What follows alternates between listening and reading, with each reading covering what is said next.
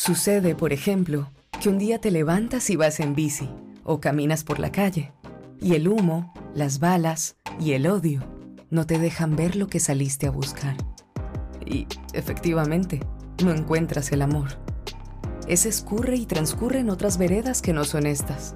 Le debe tener miedo como yo al poder que se cree dueño y señor de la libertad, de la paz, de los montes, de las calles, y que con su gatillo señala quién debe permanecer. Sucede, por ejemplo, que un día después de mucho tiempo abres las alas y decides no callar.